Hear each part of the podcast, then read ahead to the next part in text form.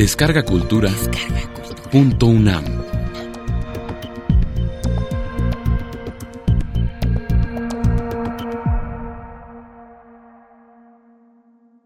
Hoja de álbum. En realidad era una persona imposible y además demasiado tímido, sin nada que decir sobre sí mismo, y tan pesado. Una vez que iba al estudio de uno, perdía idea de a qué hora debía irse, y permanecía allí, sentado, hasta que uno estaba a punto de gritar. Ardiendo un deseo de arrojarle algo sobre la cabeza, cuando por fin se disponía a largarse. Y lo extraño era que a primera vista parecía más interesante. Todo el mundo concordaba en esto.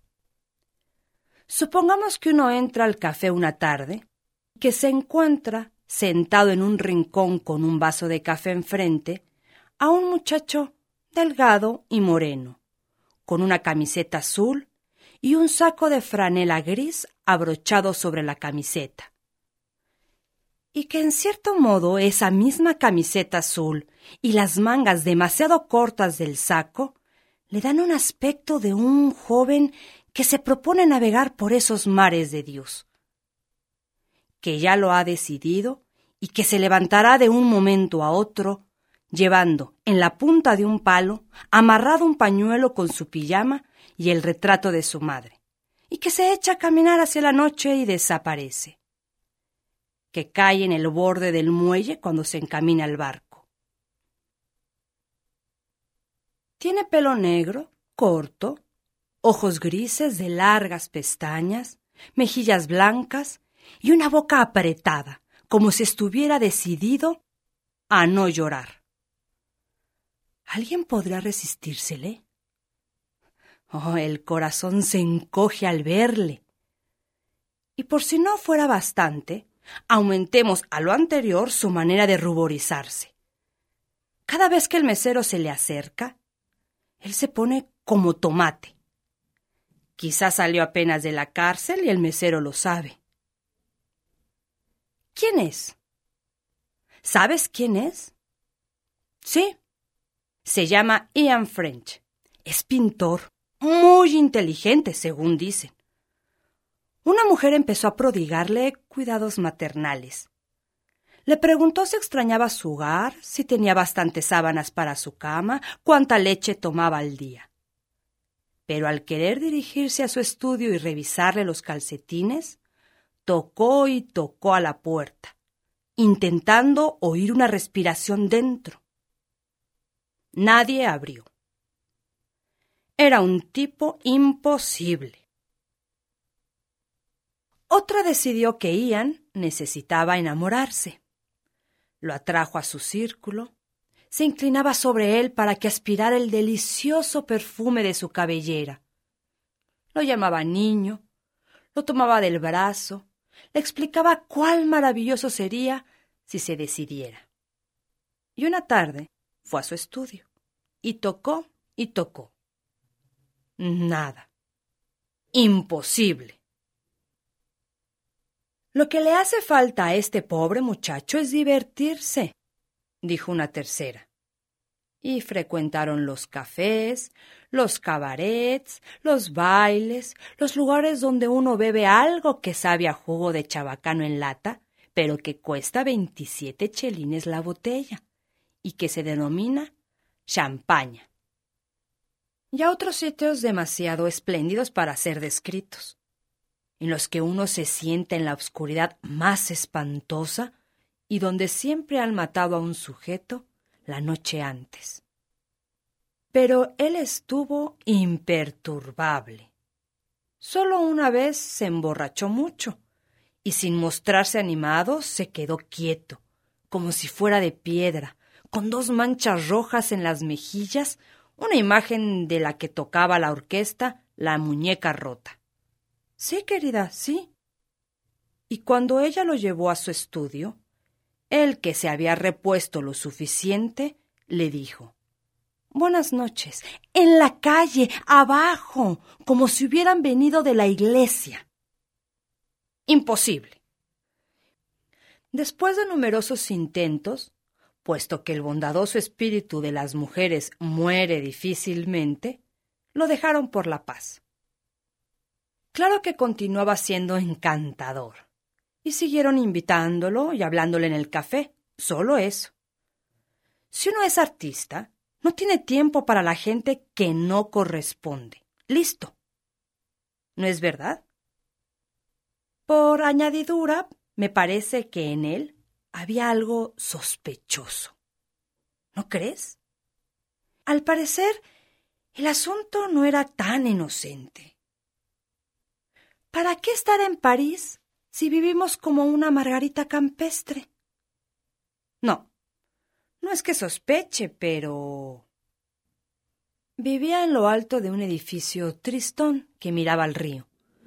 Uno de esos edificios que son soñadores en las noches de lluvia y en las noches de luna, si están cerrados los postigos y el portón, y además hay un cartel que dice Pequeño departamento se renta inmediatamente, que se ve con una melancolía indescriptible.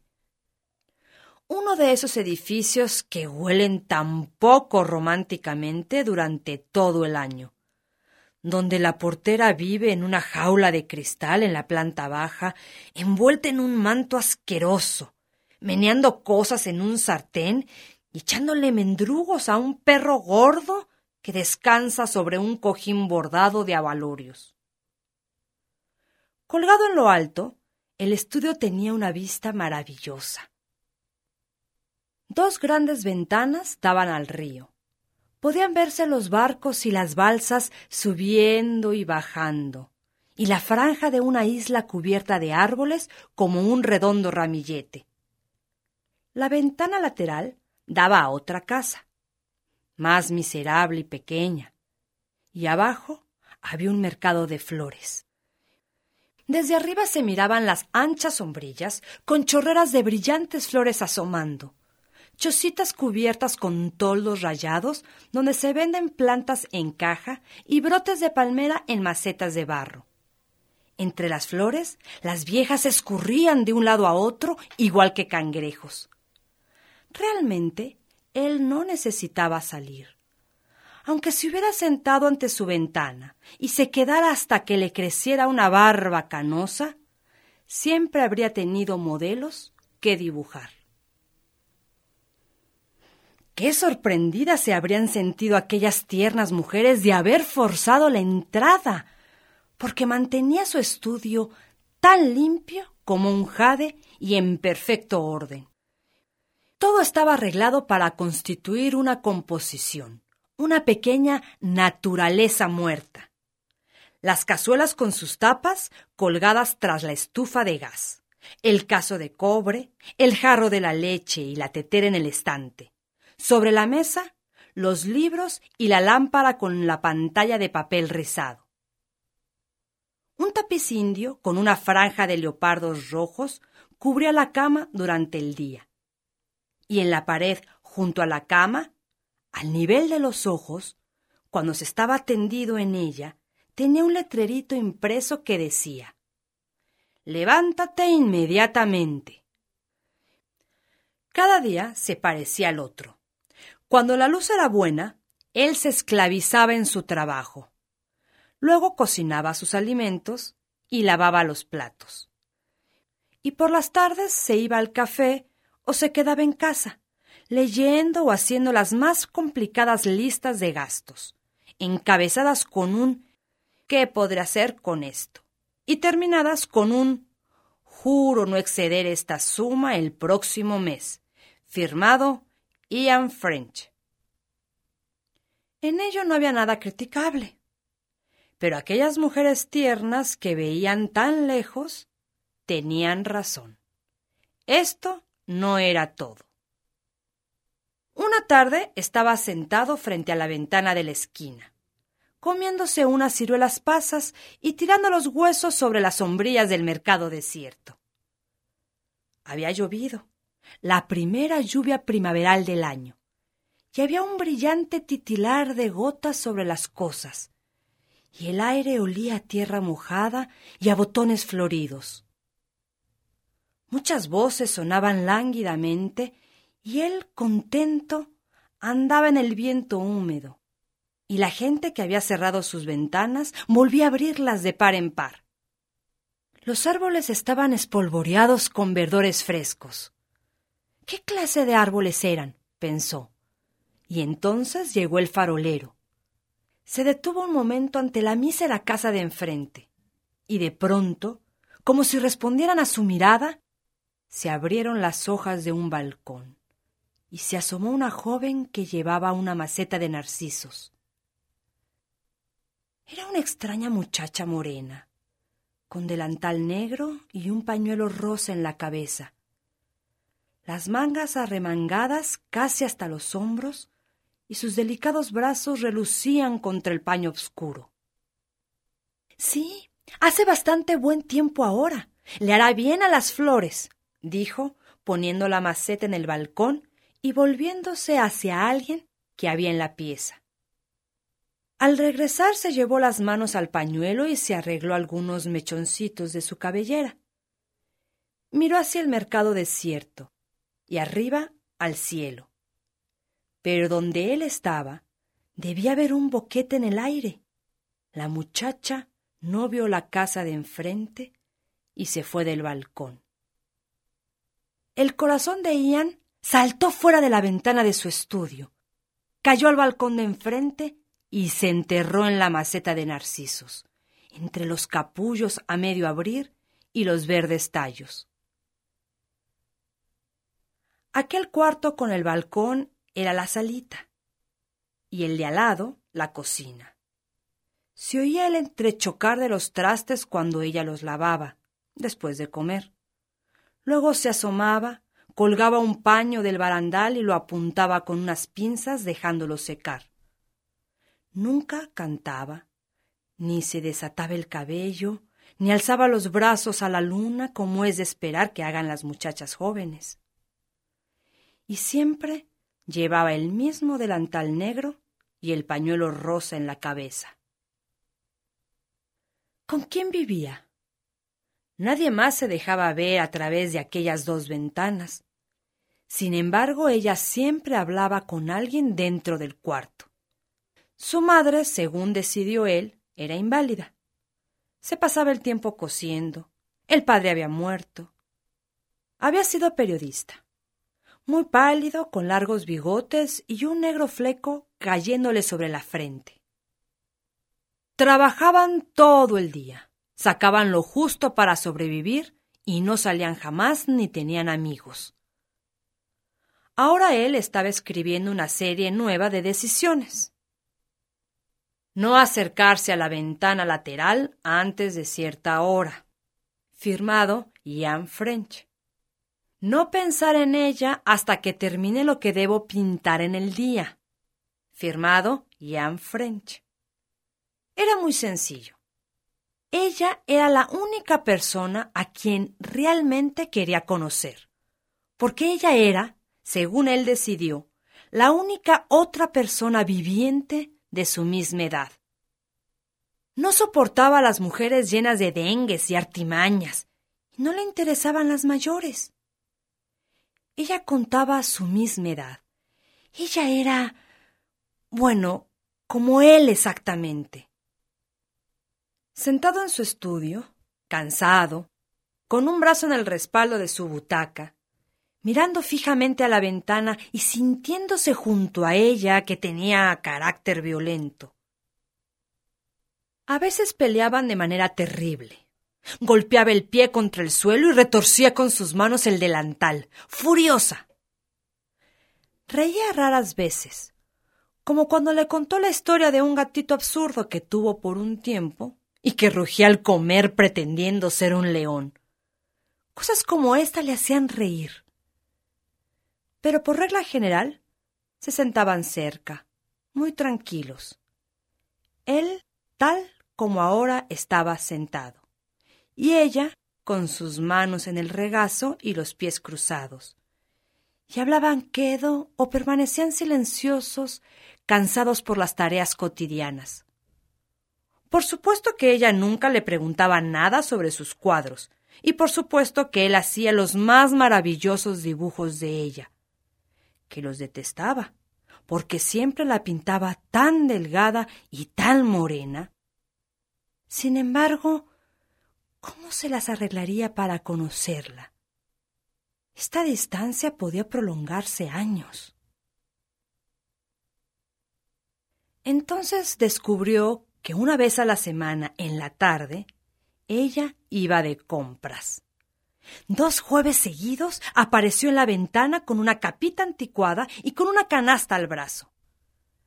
Desde donde él estaba sentado no lograba ver la puerta de la casa de enfrente. Pero el próximo jueves se puso la gorra y corrió escaleras abajo. Una preciosa luz rosada ennoblecía las cosas. Vio esa luz irizando las aguas del río y la gente que caminaba hacia él tenía caras rosadas y manos rosadas. Se apoyó en la pared de su casa, esperándola, y no se le ocurría nada que decirle. Ahí viene, le avisó una voz en su cabeza. Ella caminaba muy aprisa, con pasos cortos y ágiles. En una mano llevaba la canasta y con la otra mantenía cerrada la capa. ¿Qué haría él? Únicamente podía seguirla. Primero ella fue a la tienda y allí permaneció mucho rato, y a la carnicería donde tuvo que esperar su turno. Luego se quedó una eternidad en la lencería buscando algo, y después fue a la frutería y pagó un limón. Mientras la miraba, él se convencía más que nunca de que necesitaba conocerla inmediatamente. Su compostura, su seriedad y su soledad, su modo de andar, como si tuviera prisa por apartarse de aquel mundo de gente madura, todo le parecía tan natural y tan inevitable.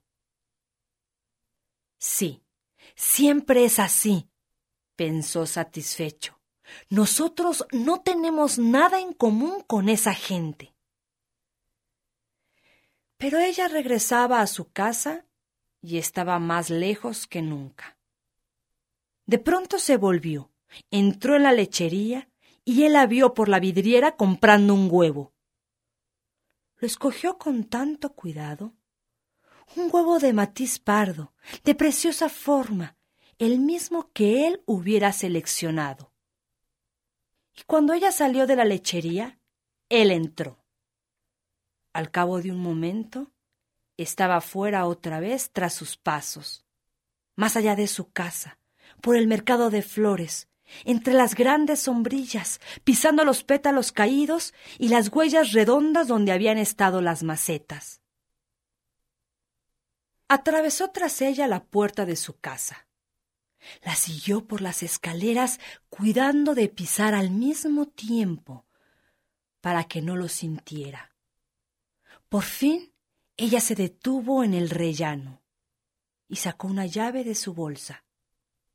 Y cuando la metí en la cerradura, él corrió y se le plantó delante.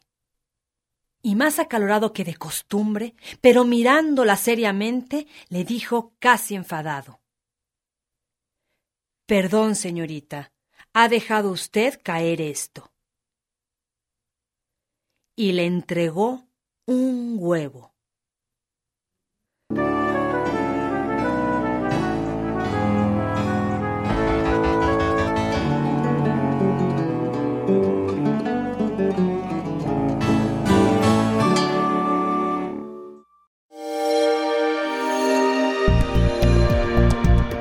Descarga Cultura. Punto UNAM.